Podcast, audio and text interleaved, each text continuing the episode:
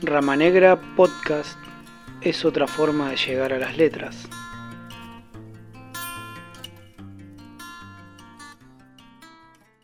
Bueno, antes de empezar con los poemas propiamente dichos de este disco, quería decirles que justamente este trabajo está compuesto por obras del último libro, del libro este llamado de Hijos y Canciones mayormente, pero tiene también algunas, algunos poemas de los libros anteriores que se llamaron este, Luna Madre y Territorial.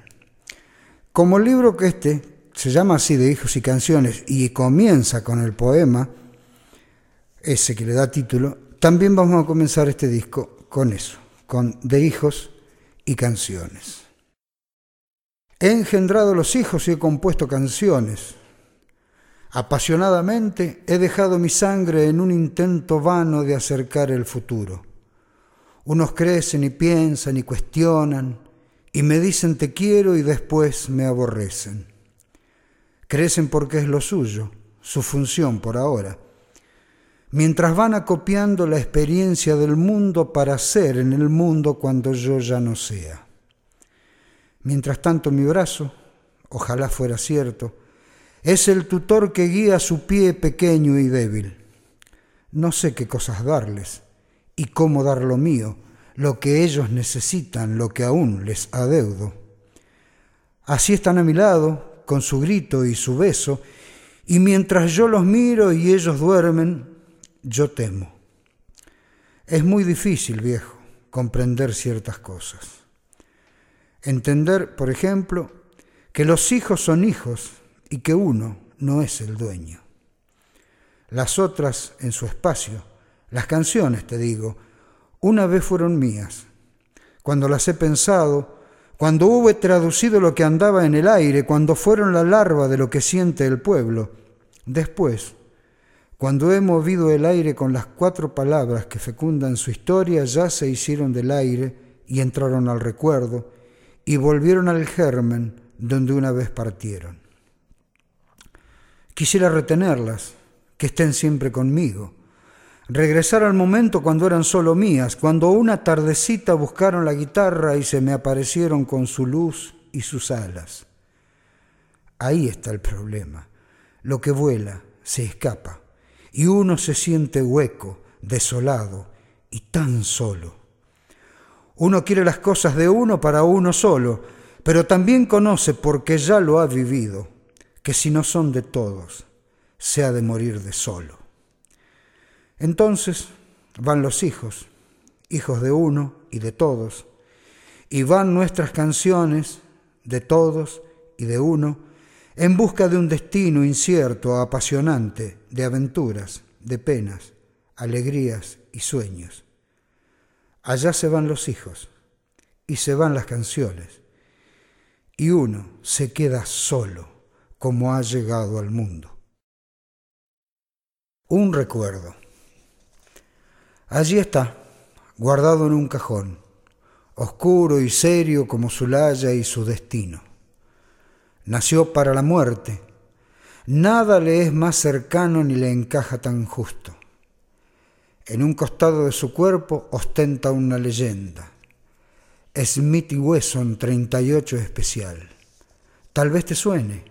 ¿No te acordás de aquellas de indios y vaqueros en que unos eran malos y otros eran tan buenos?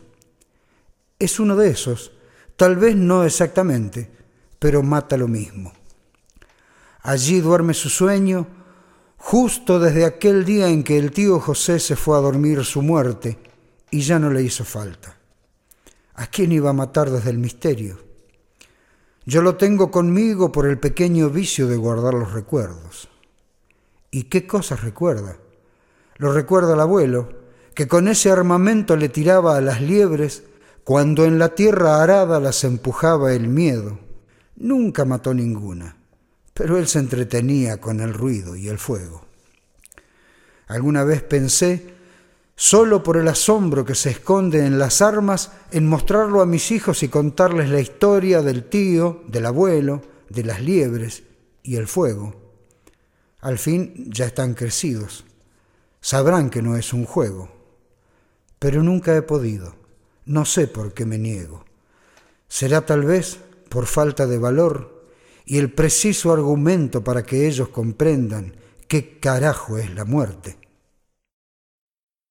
Si este que soy, si este que soy, soy el que fuera el sueño de mis padres, su apuesta de sangre hacia los días venideros, si soy el resultado fatal e imprevisible de las noches blancas de mi madre y de los días de sudor de mi padre en el surco, si soy el devenir de aquel niño que por las tardes cazaba torcasas en el monte y pescaba colores en el tanque australiano, que comía la galleta con el mate cocido a la sombra de la cosechadora y se mareaba con el olor de lo esencial que llevaría el pan hasta la mesa.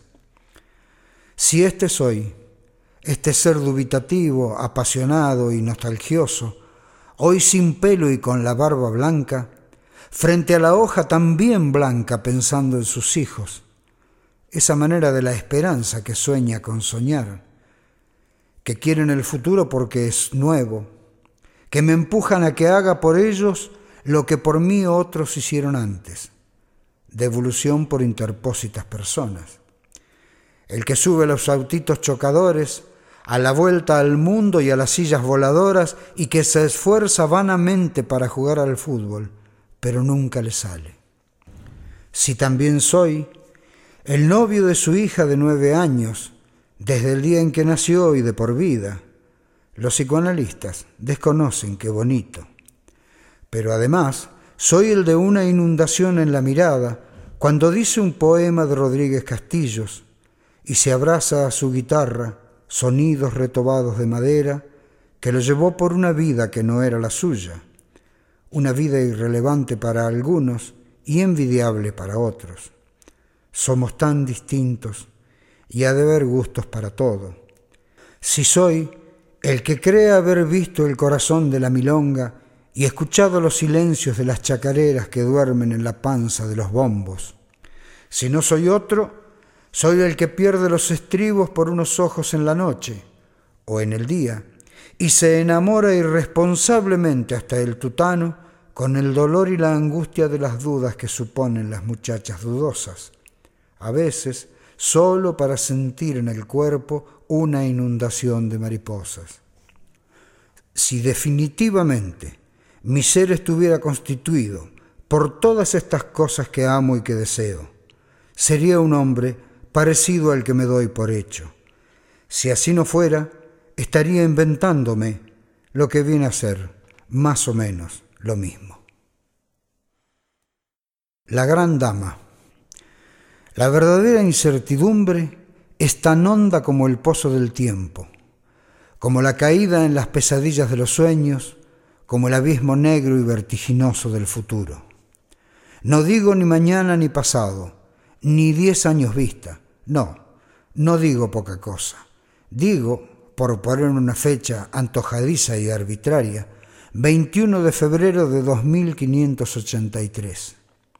El verla escrita me llena el estómago de hormigas voladoras. Son 581 años desde este sol, estos árboles, los besos tuyos y estas letras mías. ¿Qué será de las cosas? Puedo abrigar la esperanza que una gota de la sangre de los hijos, de los hijos de mis hijos, navegue por un rincón del universo se encontrarán en algún punto luminoso la partícula insoluble de mis huesos con una nota sola y desteñida de la zamba del pañuelo. Opinadores del mundo, absténganse. No intenten la mínima respuesta de circunstancia. No me quiten la ilusión de pensar que hay cosas que se quedan en preguntas. No me quiten este mundo de hoy que es mío no me quiten la vida tal como yo la concibo. No me priven de la incertidumbre. Esa gran dama de las tetas enormes y de sexo virgen y fecundo. A ella, que va pariendo todo lo que nos pasa, nunca nadie ha podido poseerla, porque avanza llevándonos de tiro con su perfume de hembra alzada, húmeda de promesas. Por favor les pido, no me digan que mañana es mañana, si yo estoy tan seguro que mañana es el abismo. El mundo es hoy, mis pies son hoy y lo caminan empujados por los años que caben en la historia. Allá, en el atrás del tiempo que es gastado, en el tiempo que no es porque ya ha sido, quedaron inciertos y vacíos de futuro los viejos que engendraron al abuelo. Tan lejos han quedado que no puedo preguntarles si este hueco cósmico que me inquieta la sangre estaba entre sus miedos o si todo era calmo y placentero. Lo cierto es que sus caras se esfumaron en el aire, las palabras que nombraron sus nombres se esfumaron, sus pasos en la tierra están en un lugar bajo la tierra, y sus ansias murieron cuando ellos yacieron para siempre, en el instante final que es todo el tiempo. Esto que digo, ¿quién puede afirmarme que no ha de repetirse? Por eso es que les pido, no me digan que mañana es mañana, si yo estoy tan seguro que mañana es el abismo. Ausencia. Ella se ha ido, ella está lejos. El hombre está solo con su música. Inesperadamente lo envuelve una vidala. Cuatro notas de tristeza Piensa el hombre que ha sido invadido por esa música que cuenta lo inacible. Vanamente busca una canción que lo aleje de la pena, pero ellas están lejos, ella y la canción. Ahora el hombre busca un sonido que exprese la lejanía, pero todos los sonidos solo le dicen que ella se ha ido. Entonces el hombre se llega hasta el silencio, y allí se halla con una voz y un acento, esas señales que también conoce. Por fin, el hombre ha comprendido que para la ausencia no hay remedio, solo hay silencio y soledad. Madre, madre, he de cantarte ahora, ahora que ya eres tierra. Si antes no te he cantado, fue porque no hizo falta. Si antes no te he cantado, ha sido porque estabas. Porque solo le canto a lo que nunca tuve, porque también le canto a lo que ya he perdido. Ya sé que ya no eres, por eso he de inventarte. Volverás en palabras, sutil, entrelazada. Madre, he de cantarte ahora ahora que ya eres tierra, si antes no te he cantado, ha sido porque estabas. Enumeración. San Martín ha muerto en Francia y cambiamos de milenio como si nunca hubiera existido. Fangio ha dejado sus guantes y su casco y las carreras nos resultan ajenas y lejanas. Yupanqui se nos fue para el silencio y las guitarras perdieron una sombra que no ha vuelto. Lennon ha roto el Steinway en la puerta de su casa y el magnicida ha dicho que cumplía un mandato del Señor. Picasso ha pasado por todos los períodos posibles. Le dio vida a Paloma y al Guernica y se llevó el sol mediterráneo. Luther King creyó que la bala que le entraba era la igualdad para sus hermanos traídos a la fuerza. Einstein pensó para la paz del mundo y el mundo le pagó con 17 guerras nuevas. En Bolivia han encontrado los huesos del Che. Dicen que la piel de la revolución estaba intacta. Neruda echó al mar en Isla Negra una botella con el poema 20. Dicen que fue tantos Nerudas a la vez que se hizo inacible, incoloro e invisible. Por eso dicen que Pablo ha muerto de universalidad. Dalí se inventó una muerte surrealista y Paul Eluard pensó, de todas maneras, es la muerte. Bien, gracias. Troilo se cansó de tanto darle viento al fuelle y se fue con las estrellas de la esquina de la casa de su vieja.